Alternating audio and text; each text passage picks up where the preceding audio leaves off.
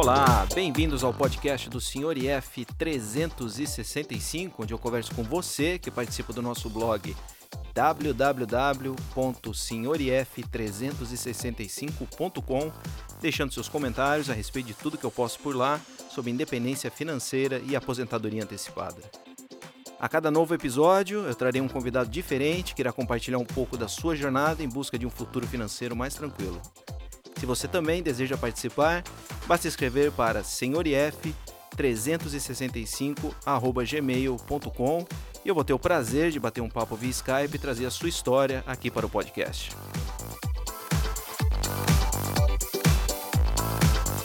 Essa semana eu estou empolgado com a nossa conversa, eu vou conversar pela primeira vez com um trader aqui, geralmente o pessoal que participa lá do, do blog.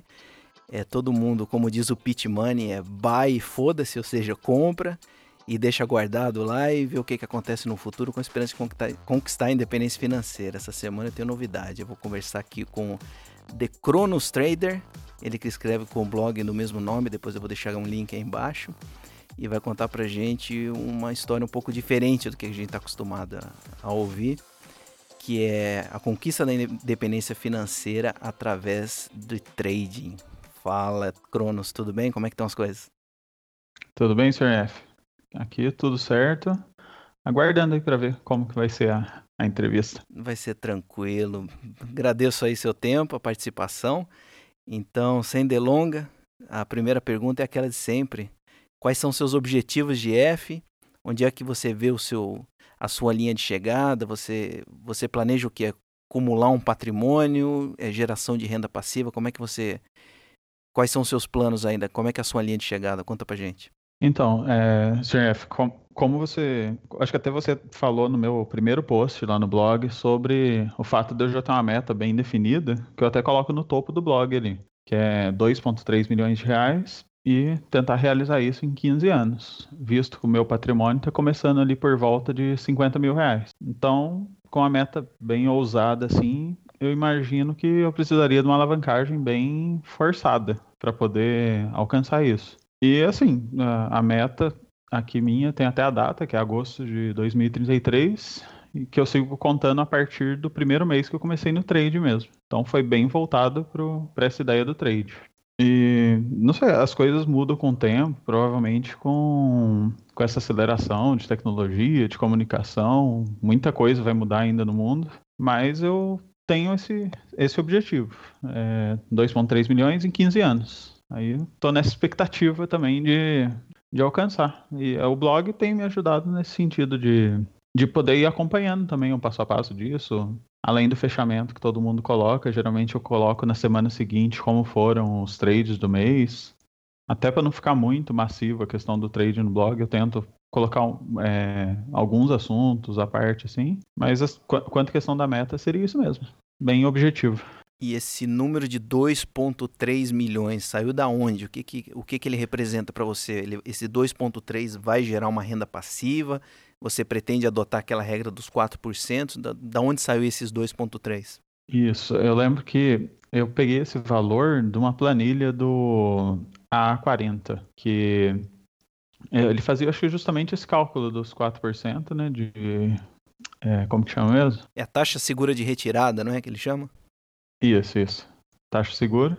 Assim, mais como um balizador, porque eu, eu visava uma renda de mais ou menos uns 10 a 12 mil reais. E esse valor pareceu atender mais ou menos essa expectativa. E você pretende ajustar esse valor pela inflação, fazer algum tipo de ajuste? Porque eu lembro que quando eu comecei eu coloquei 3 milhões, isso aí em 5 anos teve, se modificou, não porque eu, eu, quis em si, mas porque realmente a inflação começou a, a corroer, eu vi que 3 milhões já não conseguiria mais gerar, porque com a queda dos juros não conseguiria mais gerar 15 mil de renda passiva, que renda 15 mil já não eram os 15 mil de antigamente que, que daria para viver tranquilamente. Então eu lembro que ao longo desses cinco anos aí que eu estava trabalhando lá fora e acumulando patrimônio mais intensamente, mudou, foi de 3 milhões para 3.4, 3.5, alguma coisa assim. E você pretende ajustar isso aí de 2.3 ou é um número fixo, uma data fixa, e quando chegar isso aí, chuta o balde?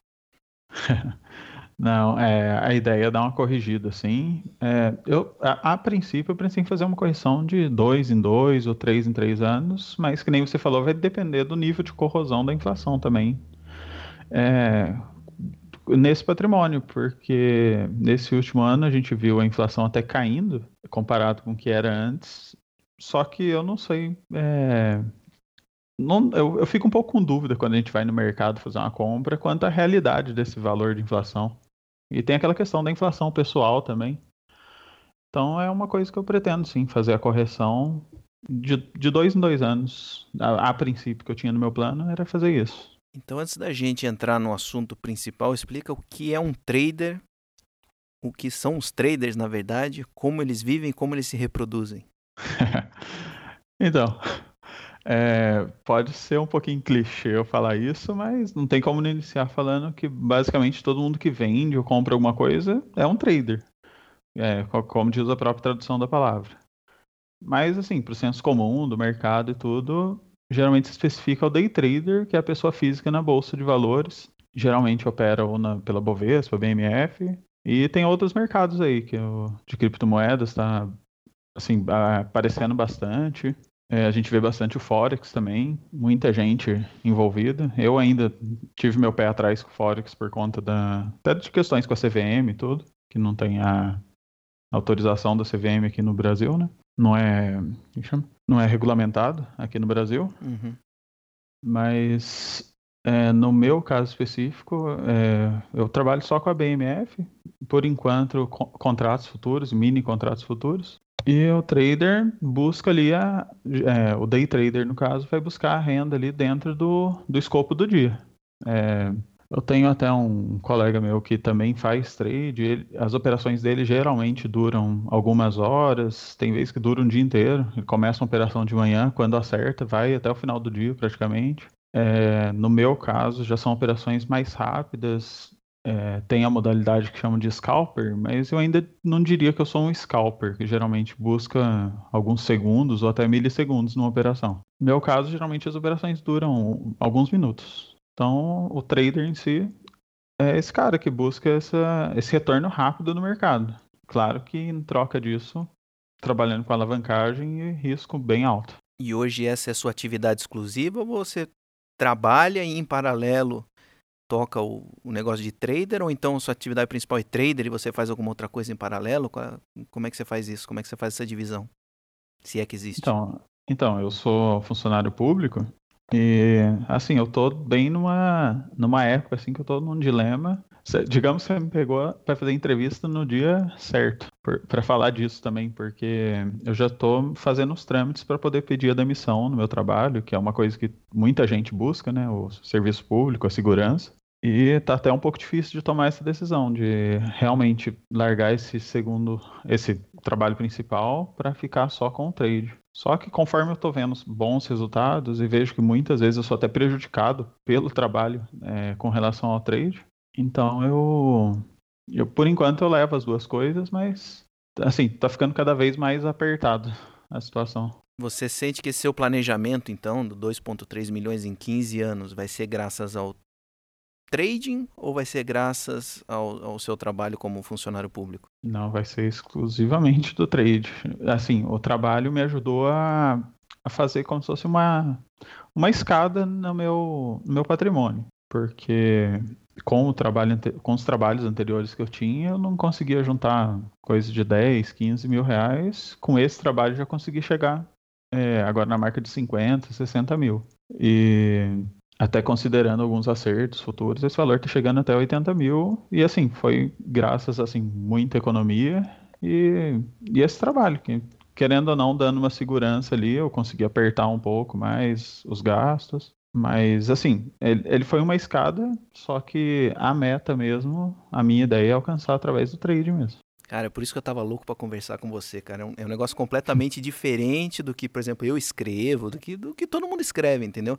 Porque a gente cansa de falar, ó, investimento não vai deixar você rico, investimento não vai te levar à independência financeira. O que vai te levar à independência financeira é o quê? É o trabalho, guardar, investir direit, direitinho, obviamente, para você não perder dinheiro e tal, mas não adianta. O que, o que vai te, te enriquecer são os aportes. E você tá seguindo num caminho completamente ali fora do, do, do normal, entendeu? Da, da, nossa caixinha, que já não é uma caixinha normal, a caixinha da independência financeira já não é Sim. é normal, a pessoa, pessoa olha para você e fala, não, isso aí que você tá querendo fazer é impossível, parar de trabalhar com 35, 40, 45 anos é impossível.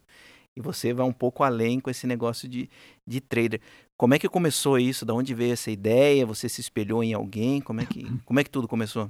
Ó, é, você fala a questão do, da independência financeira ou do trade em si? Os dois estão é, relacionados? O que começou primeiro? O trader e depois você descobriu a independência financeira? Ou você primeiro descobriu a independência financeira e falou, puta, trabalhando aqui não vai dar, vou ter que arranjar algum outro jeito. Aí vou apareceu a, a ideia do, do trader. Bem, a questão da independência financeira, na verdade, acho que eu meio que tenho isso carregando pela minha vida, porque eu posso dizer que eu sou aquele cara que começou trabalhando, é, assim, dedicando 13 horas da minha vida para o meu trabalho, recebendo menos que um salário mínimo.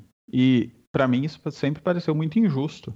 Você dedicar tanto tempo, às vezes, para enriquecer outra pessoa que pode estar aproveitando muito melhor a vida do que você ali, ralando muito e não vendo necessariamente o retorno. E, assim, uh, na minha vida, no caso, foi, eu fui praticamente meio que seguindo esse caminho para diminuição do para outra pessoa buscando coisas para mim. E assim, dessas 13 horas que eu, que eu dedicava, hoje eu dedico cerca de 7 horas do meu dia e sempre diminuindo de trabalho em trabalho. Agora com o trade, é até uma questão de que com o trade eu já vou conseguir ter bastante dessa liberdade, porque a minha intenção por hora é, seria cerca de três ou quatro horas por dia no trade, até por conta da exposição ao mercado também, que do, do modo que eu opero, há muito tempo em exposição ao mercado pode ser um risco desnecessário.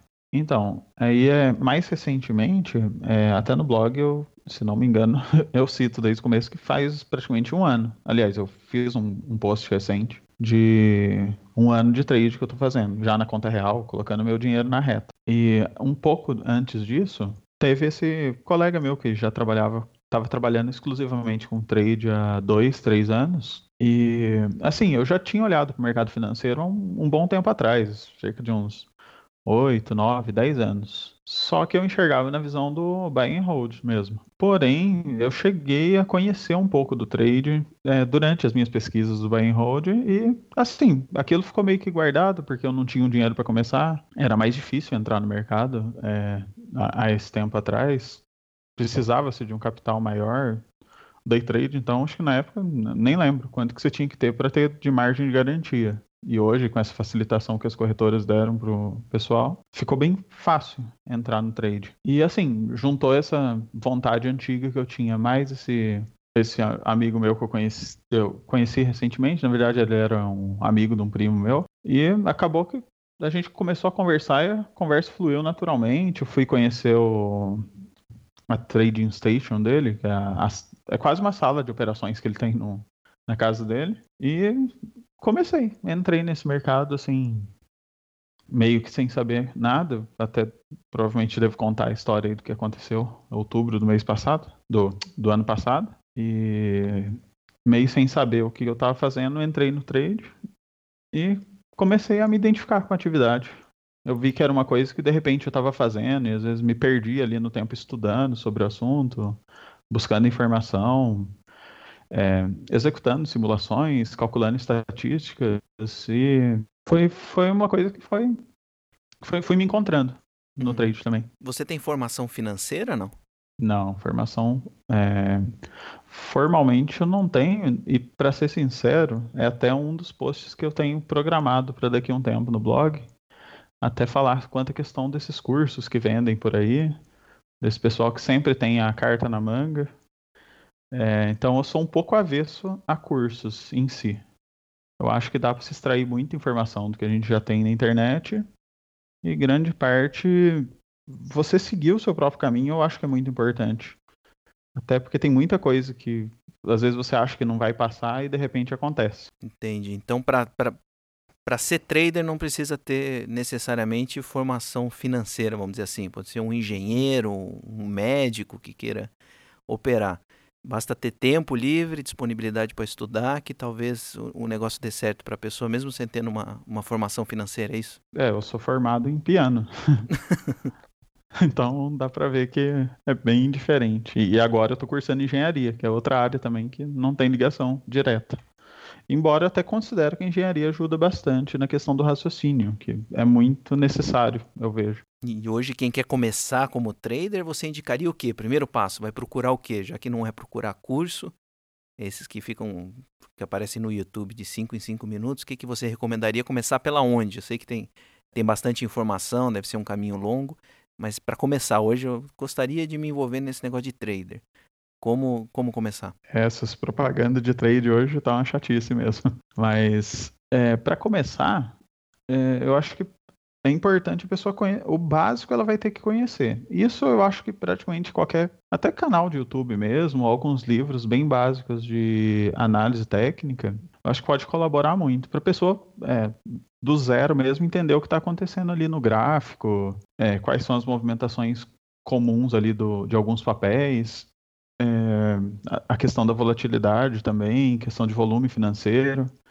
A pessoa ter um conhecimento geral até do que é o mercado mesmo, de como funciona. Aí o, o caminho comum que as pessoas tomam geralmente é ir pra, para os mini contratos e aí uma coisa que é muito importante é conhecer como funciona a negociação dos mini contratos. Isso todas as corretoras fornecem um material básico, até quanto a questão de margem de garantia, que é uma coisa que eu bati muito a cabeça no começo para entender por que, que sumia dinheiro na minha conta quando eu colocava para. Eu colocava um dinheiro para operar e de repente tinha sumido 30% lá do dinheiro. Eu não fazia ideia do porquê e quebrei a cabeça com uma coisa que hoje eu considero bem boba. Assim, conhecer os papéis que a pessoa vai operar e conhecer a, o básico de análise técnica. Bem, eu acho que eu posso dizer um pouco do, da teoria de Dalton, bem essencial para começar. Porque para você ter uma visão geral, mas assim, a primeira coisa que você vai encontrar nesse caminho de busca de conhecimento vão ser os tais dos setup. A pessoa já tem a estratégia pronta, a média móvel que cruza com a tal, que vai chegar num ponto, e a hora que chegar ali você compra. Se mudou um pouquinho para o lado, você vende, você não continua. Eu fui um que chegou a um ponto que eu tava com, sei lá, oito médias móveis cruzando no, no meio do gráfico e mais um monte de indicador. E no final das contas, nada falava com nada. Um falava o contrário do outro e não resolvia. E nisso eu acabei que fui essa parte já mais sozinho, analisando o gráfico, é, simplificando. E um outro ponto, eu acho que até mais importante que você se aprofundar tanto em indicadores é os simuladores que as corretoras hoje oferecem.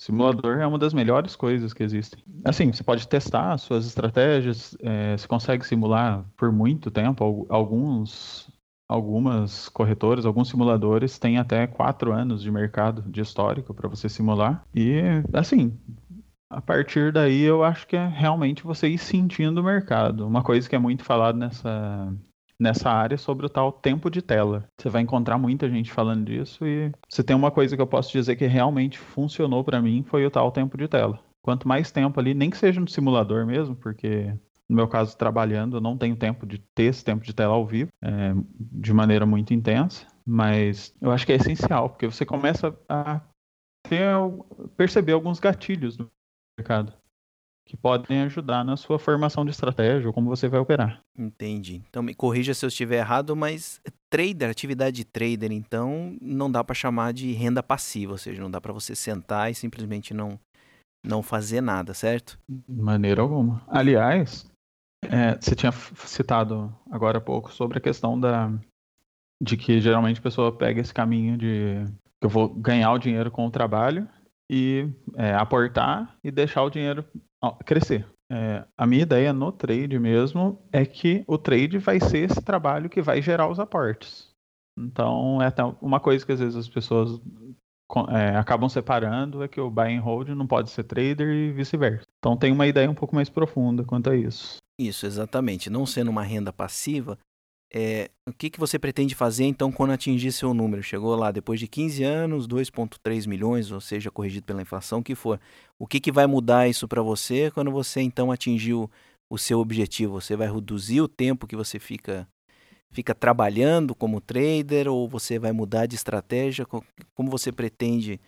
É, eu sei que está tá meio longe ainda daqui a 15 anos, mas como é que você então pretende viver desse patrimônio que você que você vai acumular ao longo desses 15 anos? É, volta para minha busca incessante de ter tempo para mim. Então, pro, muito provavelmente, eu não sei até como que isso vai me afetar psicologicamente trabalhar com trade por tanto tempo, é, dando tudo certo os planos que eu pretendo. Mas a ideia seria diminuir mesmo o trade até um ponto de que realmente não seja necessário. Até chegar num ponto que não haja necessidade de precisar ficar ali na tela fazendo trade. É, um ponto que eu também acho que eu acabei não citando aqui é que junto, além da engenharia, da música, é, eu também tenho alguns conhecimentos em programação. Eu acho que isso eu não citei no blog ainda, que eu também estou trabalhando na parte de robôs para trade. Então pode ser uma alternativa também colocar alguns robôs para trabalhar de uma maneira menos intensa do que pessoalmente e realmente aproveitar a vida fora do mercado mesmo. E hoje você você tem, você opera só como trader ou você tem um pouquinho de buy and hold lá na frente, você faz aquele negócio clássico de reserva de emergência, reserva de oportunidade, um pouco da coisa mais clássica, ou você está 100% focado nesse caminho de trader e não, não faz nada disso? Então, é, essa renda que eu acumulei até, até hoje foi toda praticamente 100% para renda fixa. Então, no caso buy and hold, eu tentei fazer, eu tentei iniciar uma carteira já de ações, acho que se não me engano em abril ou maio, que na verdade eu tive um problema na corretora durante um trade, como estava na mesma corretora, a corretora é, acabou utilizando como margem de garantia essas ações que eu tinha comprado. Então foi uma tentativa frustrada mesmo. Foi, eu coloquei o dinheiro lá, passou umas duas semanas, deu um problema na, na corretora e acabou consumindo o valor que estava lá. Tanto que agora eu já prometi para mim mesmo que dinheiro de buy and hold não vai estar tá na mesma, na mesma corretora de jeito nenhum. Até para poder administrar melhor essa questão. E são coisas que a gente vai aprendendo. Agora, minha carteira atual, é, posso dizer, é 100% renda fixa. É, o que eu tiro hoje do meu trabalho, eu separo uma parte que vai para essa carteira aqui. Aí vai incluir a questão da reserva de emergência e um valor de médio prazo, até que estão tá, travadas em algumas CDBs, que é aquela CDB de se der tudo errado, daqui a um tempo eu tenho dinheiro, que eu vou poder contar com isso. Então eu tenho eu tenho meio que como algumas, algumas reservas de emergência para o futuro está meio parcelado a minha reserva de emergência. Até eu lembro que no começo, quando eu estava operando, o trade em si acabou consumindo minha reserva principal de emergência. E teve até alguns leitores lá do blog que já falaram que isso já estava com cara de ser extremamente perigoso. E concordo completamente. A minha meta, no caso, meu objetivo é bem agressivo, eu acredito. Para o valor que eu tenho hoje, para o valor que eu quero, no tempo que eu quero, vai ser necessária alavancagem. Então, de certo modo, acho que o meu patrimônio acaba refletindo essa alavancagem. Tanto que teve algumas vezes que subiu 5% o patrimônio, de repente caiu 4%. Acho que teve uma queda de 10% uma, uma época, se não me engano.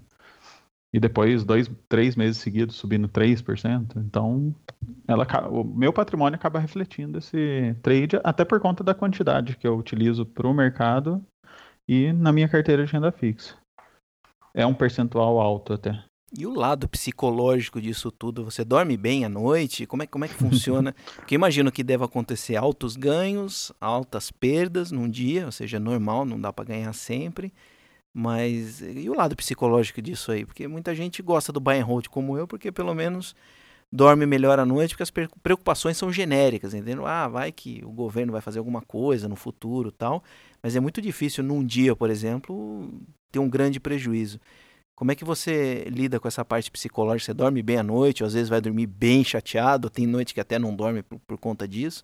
Como é que funciona isso para você? Porque eh, você falou que fez piano. Quando você associa uma pessoa que fez. Se associa, você vê uma pessoa que fez piano, você não fala, pô, acho que essa pessoa não é muito adepta de adrenalina, não é, não é, é um pouco avessa a riscos, não sei. Eu, eu tenho um amigo que, que, que seguiu música também, eu conheço ele, eu tô conversando com você agora, eu tô visualizando ele e o estilo dele é muito parecido com o seu, então ele é bem avesso, avesso a riscos e eu não conseguiria imaginar ele nesse mundo do, de, de trading. Como é que, como é que funciona isso para você? Como é que é o lado psicológico? É, então, é, eu acho que até foi uma dica que eu esqueci de dar naquela parte que você pediu, é, das, das dicas principais, mas eu acho até que isso você vai sentir com, sentindo com o tempo. Realmente, a parte psicológica é 90% do trade. Já começaria, por exemplo, de, eu já poderia começar dizendo que se você tiver com alguma questão psicológica a resolver, não sente na frente da tela para fazer o trade. Assim, quanto à questão de uma perda grande ou alguma coisa, meio que vai fazendo cicatriz. Você vai, vai meio que começando a acostumar, só que você não pode acostumar num ponto que você deixa a coisa rolar. Você tem que acostumar e sempre buscar aprender com, a, com aquele erro que você teve. E é bom, porque nesse caso a dor faz você aprender. E realmente já passei algumas noites sem dormir, mas isso foi mais no começo. É, não sei até se eu já posso citar o que eu falei de outubro do ano passado. Pode. Eu acho que é um exemplo bom para essa questão psicológica. Que em outubro do ano passado eu fiz algumas operações que me renderam em duas semanas cerca de 10 mil reais. Isso era praticamente 25% do meu patrimônio na época. Em duas semanas, um lucro absurdo. Porém, é, se a gente pegar de agosto, setembro, outubro, tinha três meses de mercado. E hoje eu vejo que eu não fazia ideia do que eu estava fazendo. eu estava tendo a tal sorte de principiante. Uhum. É, depois dessas semanas que eu tive esse ganho de 10 mil reais, numa segunda-feira seguinte, o mercado resolveu ir totalmente contra o que eu estava fazendo.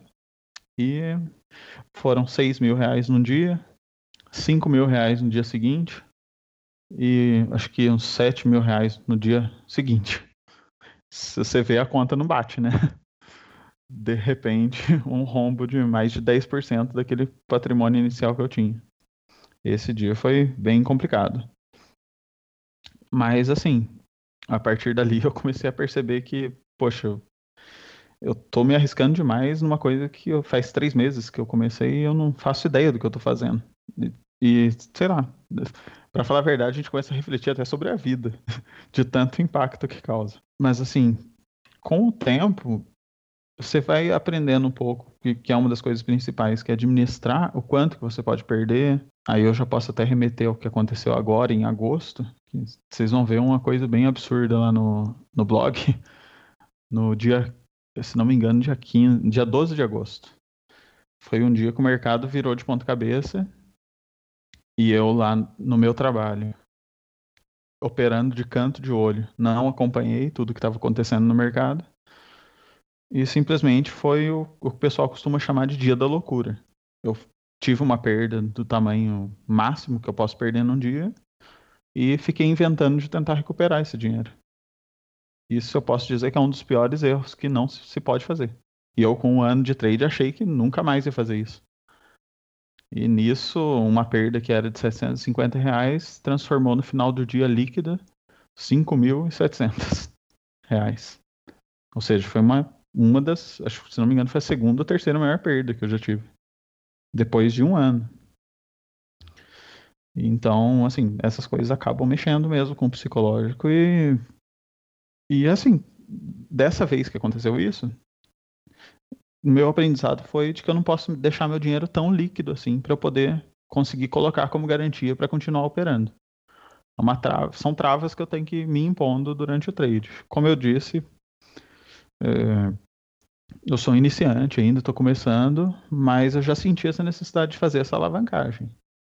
Então a alavancagem vai acontecer por conta do, do que eu estou buscando também. Então, eu acho que é questão da pessoa conciliar o risco que ela está que ela tá, que ela tá disposta a correr e, sei lá, ver, ver assim o, o que, que ela suporta pessoalmente. Acho que vem muito da própria pessoa mesmo. E você já compartilhou com as pessoas à sua volta essa sua estratégia de, de largar o emprego e viver exclusivamente de trade? Ou ninguém sabe dessa? Só o pessoal que lê o seu blog que, que faz ideia desse seu planejamento? O que, é que as pessoas à sua volta? Eu sei que tem bastante crítica a respeito da independência financeira, mas eu imagino que seja a mesma coisa com uma, com uma estratégia dessa. Fala, você é louco, vai largar um emprego tranquilo, principalmente funcionalismo público, não sei qual é exatamente a sua atividade, mas alguns empregos no funcionalismo público ofereciam estabilidade, até pouco tempo atrás aposentadoria integral. Muita gente planeja financeiramente em cima desses benefícios do, do funcionalismo, funcionalismo público. No seu caso, você compartilha com o pessoal à sua volta, tá quietinho ali e de repente, ó, vou chutar o balde, vou partir para trade e acabou. Ó, no meu ambiente de trabalho, tem mais ou menos ali umas 30 pessoas. Dessas, eu acho que dá para contar umas duas ou três que não falaram nada sobre isso.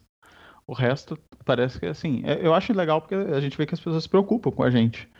Porque realmente o que eu mais tenho ouvido é para eu não fazer isso, porque é um caminho muito arriscado. Ali você está seguro, ali você tem garantido ali os benefícios, um vale alimentação, um, um plano de saúde. Assim, são coisas que acabam encarecendo bastante, não tendo isso como benefício. Então, realmente, crítica é uma coisa que acontece com muita frequência da parte da minha família em si, algumas pessoas que sabem dessa minha intenção, até que eu não tenho muita crítica, não. E eu não sei, eu, eu acho que eu consigo deixar bem claro essa minha intenção da liberdade, de ter o tempo e, sei lá, eu sempre fui considerado uma pessoa muito responsável. Então, até aquela calmaria que você falou que o pianista tem cara de ter, uhum. eu acho que realmente eu sempre transpareci isso. E não sei o que passa na cabeça das pessoas, mas dá a impressão que elas entendem que eu, eu tenho essa decisão formada assim de maneira consciente. E é, não sei se você chegou a ver a última, último post que eu coloquei ali no, no blog. Tinha uma frase que eu não entendi. Eu acho que o último post foi uma frase. Era uma frase, né? Isso, eu, eu, vi que algumas pessoas não entenderam, eu até coloquei uma explicaçãozinha. É, isso, é, isso, é típico do meu amigo pianista, cara. me manda umas coisas que eu falo, cara, não entendo. Porque eu, eu sou o amigo burro dele, entendeu? Eu falo, eu, eu adoro ele porque ele é um amigo inteligente, eu sou um amigo burro. Só que, ó, ele, ele tá trabalhando ainda, eu tô aposentado, então vamos ver como é que é isso aí. Mas eu adoro ele, puta, ele é muito amigo meu e ele realmente é um cara, cara, que é crânio pra caramba, fez música, isso tudo, e ele manda umas coisas para mim que eu falo, cara, ou, é, ou são páginas e páginas de coisa para eu ler, com poucas figuras. Eu falei, velho, manda mais figura, eu não vou ficar lendo isso tudo. Ou então eu, eu vi o seu último post, mas desculpa, cara, eu não entendi a frase. Queime as naus. É, naus, navios. Uhum. E a ideia é, de que, é, assim, vou, vou, resumir bastante aqui a história, mas acho que o Hernán Cortés, conquistador do, do México ali, da região do, da América do Norte, dizem que no discurso dele de chegada ali na, na Terra Nova ali, que ele precisava conquistar, uma das ordens durante o discurso dele foi para que queimassem os barcos. E essa ideia geralmente é você tipo assim, só ter uma alternativa. É, ou você enfrenta ou você morre. Então, parece que eu cheguei num ponto da minha vida assim que se eu não fizer nada de absurdamente diferente, parece que eu tô me sentindo estagnado. Eu acho que é até mais uma pegada mais psicológica assim. Quanto a essa, não só a decisão do trade em si, mas a decisão de sair do, do funcionalismo público, né? Que é que eu acho que é o, o que tá, mais está pesando para mim. Eu acho que isso está me fazendo dormir, me fazendo dormir menos do que uma operação ruim no mercado. Tomar essa decisão definitiva de sair de lá. Mas assim, é, acho que eu posso dizer que é quase uma operação suicida. Você tá ali para realmente botar a cara para ver. É, porque o que eu tenho visto, como eu cheguei a comentar, que o trabalho tem atrapalhado minhas operações. É... Por que, que eu digo isso? Como eu falei dos simuladores, que são ótimas ferramentas, é, com o simulador, geralmente eu consigo rodar uma simulação de um dia, um dia inteiro, ou a parte da manhã, que é o horário que eu pretendo operar. Eu consigo fazer essas operações de vários dias, utilizando o simulador em um dia só. E eu vejo absurdamente a diferença dos resultados utilizando exatamente a mesma estratégia que eu tenho usado a mesma estratégia ou tática que eu tenho utilizado. Então, para mim dá uma impressão que eu tô meio travado por conta de estar tá ali no emprego estável, no emprego fixo. Tá me faltando talvez essa energia de foco. E é uma coisa que, infelizmente, eu não estou conseguindo conciliar. Eu acho que se fosse conciliável, para mim, por enquanto, seria uma, uma ótima ideia, mas tá chegando nesse ponto, assim, bem de decisão. Na sua atividade não tem como tirar uma licença para ver se isso vai dar certo? Eu não sei exatamente como é que é como é que é o seu contrato, mas tem a então. possibilidade de tirar uma licença, fazer um, um, teste primeiro ou vai ter que ser no, tudo ou nada? Então, nem sei se vai acabar revelando um pouco da minha atividade agora. Não, não precisa, mas... não. Se quiser responder, não precisa. Mas... Não, não, é, eu só ia falar assim que é, eu tava, como eu até cheguei a citar no blog, eu tava numa negociação com a empresa para ver se eu conseguia, é, talvez até pedir uma demissão, mas saindo de uma maneira mais, mais tranquila, recebendo um acordo ali, alguma coisa. Só que não deu certo esse acordo e agora eu tô tendo que partir para essa única opção mesmo, que é a demissão. No caso da licença, os tipos de licença que tem lá, ela já não é, digamos que eu não tenho o perfil que, que encaixe para esse tipo de licença. Que é geralmente funcionário mais antigo. Tem, tem umas outras questões mais específicas também que eu acabo não encaixando. Digamos que eu teria que uh, ficar mais uns 10 anos lá para poder conseguir fazer essa licença. Então, já, já ficou claro desde o começo da conversa que você acredita que se, se largasse o emprego, conseguiria um resultado melhor dedicando-se exclusivamente ao, ao trading. É, você acha que isso aí é que duas vezes maior que seu salário, três vezes, quatro vezes maior que o salário, ou é uma coisa até, vamos dizer, infinita, depende de, de, de um pouco da sorte, do que, que vai acontecer. A diferença é tão grande assim a ponto de, de valer a pena você largar um emprego fixo para se dedicar exclusivamente ao trade? Olha, de início, é, como eu falei, eu aprendi com algumas dores que eu tive no mercado e sei que o valor muito alto já não é é, assim, buscar um valor muito alto agora que eu estou iniciando é um risco muito grande por conta do capital que eu tenho. Mas digamos que de início eu já conseguiria pelo menos duas vezes mais o salário que eu recebo. Só que com, com o crescimento do capital, isso é, no trade em si, que é uma coisa que é uma vantagem muito grande do trade, é totalmente escalável. E eu já fiz testes, simulações diversas, é, tiro algumas estatísticas desses testes que eu faço e realmente é escalável a estratégia que eu estou utilizando. Ela vai ter um limite, mas esse limite beira pelo menos 10 vezes o salário que eu recebo. E é mais ou menos o que eu vou precisar para alcançar o, o, objetivo. Com alguns estudos que eu fiz, talvez eu consiga isso em cerca de até 3 anos. Então, para mim, é um prazo bem curto para um aumento tão grande de capital. Né? E o outro lado, outra ponta da equação que a gente chama, que a gente fala muito, falamos uhum. o tempo todo aqui de ganhar mais, conseguir acumular mais patrimônio. Mas e o outro lado, você é do tipo gastador, poupador, gasta no quê? Tem alguma dica de frugalidade? Você é do tipo frugal? Como é que, como é que fica essa outra ponta? Ou seja, não adianta também ganhar muito dinheiro e gastar muito dinheiro. Você, você envolve essa parte de, de frugalidade na sua estratégia? Ou vai deixar seu emprego, nada vai mudar no, no, estilo de vida? Como é que você encara isso? Ah, não, é, com certeza essa transição vai exigir um pouco mais de frugalidade, mas assim, eu, acho que eu até comentei no último, num dos últimos posts que você colocou, você falou dos gastos que você teve, isso, que tinham aumentado um pouco. Aí tinha um comentário que eu até fiz com a questão, por exemplo, do combustível, que para mim é um dos maiores gastos que eu tenho hoje é com combustível para ir trabalhar. Então isso para mim já vai eliminar 25% do custo que eu tenho atualmente. E assim, de começo eu vou evitar um pouco viagens e coisas mais caras. É, pretendo fazer um, algo mais pesado durante o primeiro ano, pelo menos. Também não vou eliminar tudo, porque se ficar desagradável também pode ser que eu ache, acabe achando ruim o trade, em vez de ser uma atividade mais prazerosa do que a que eu tenho hoje. E assim, para o trade eu tenho um custo de plataforma, que eu prefiro gastar um dinheiro a mais numa plataforma boa, porque isso para mim foi essencial, inclusive da questão do simulador já é um caso à parte, mas muitos outros benefícios de uma plataforma paga um pouco melhor. E o custo que eu preciso de internet e energia. É, seriam meio que os custos físicos do, do meu negócio.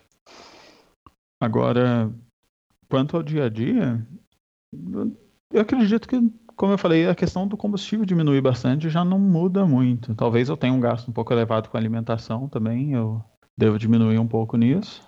Mas, assim, até vendo na questão de gastador ou poupador, eu acho que eu sempre fui mais poupador mesmo. Eu sempre fui daquele que recebeu o salário, já já tirava uma parte, já ia para reserva e depois eu me virava com o resto. Isso desde o meu primeiro salário. Então já é um, algo comum. Então, Cronos, aquela pergunta final que eu faço para todo mundo: tem que ser blogueiro para conquistar a independência financeira ou não precisa? Fala um pouco lá do seu blog. Você, você divulga números, você faz fechamento mensal, fala quanto é que entrou, quanto é que saiu.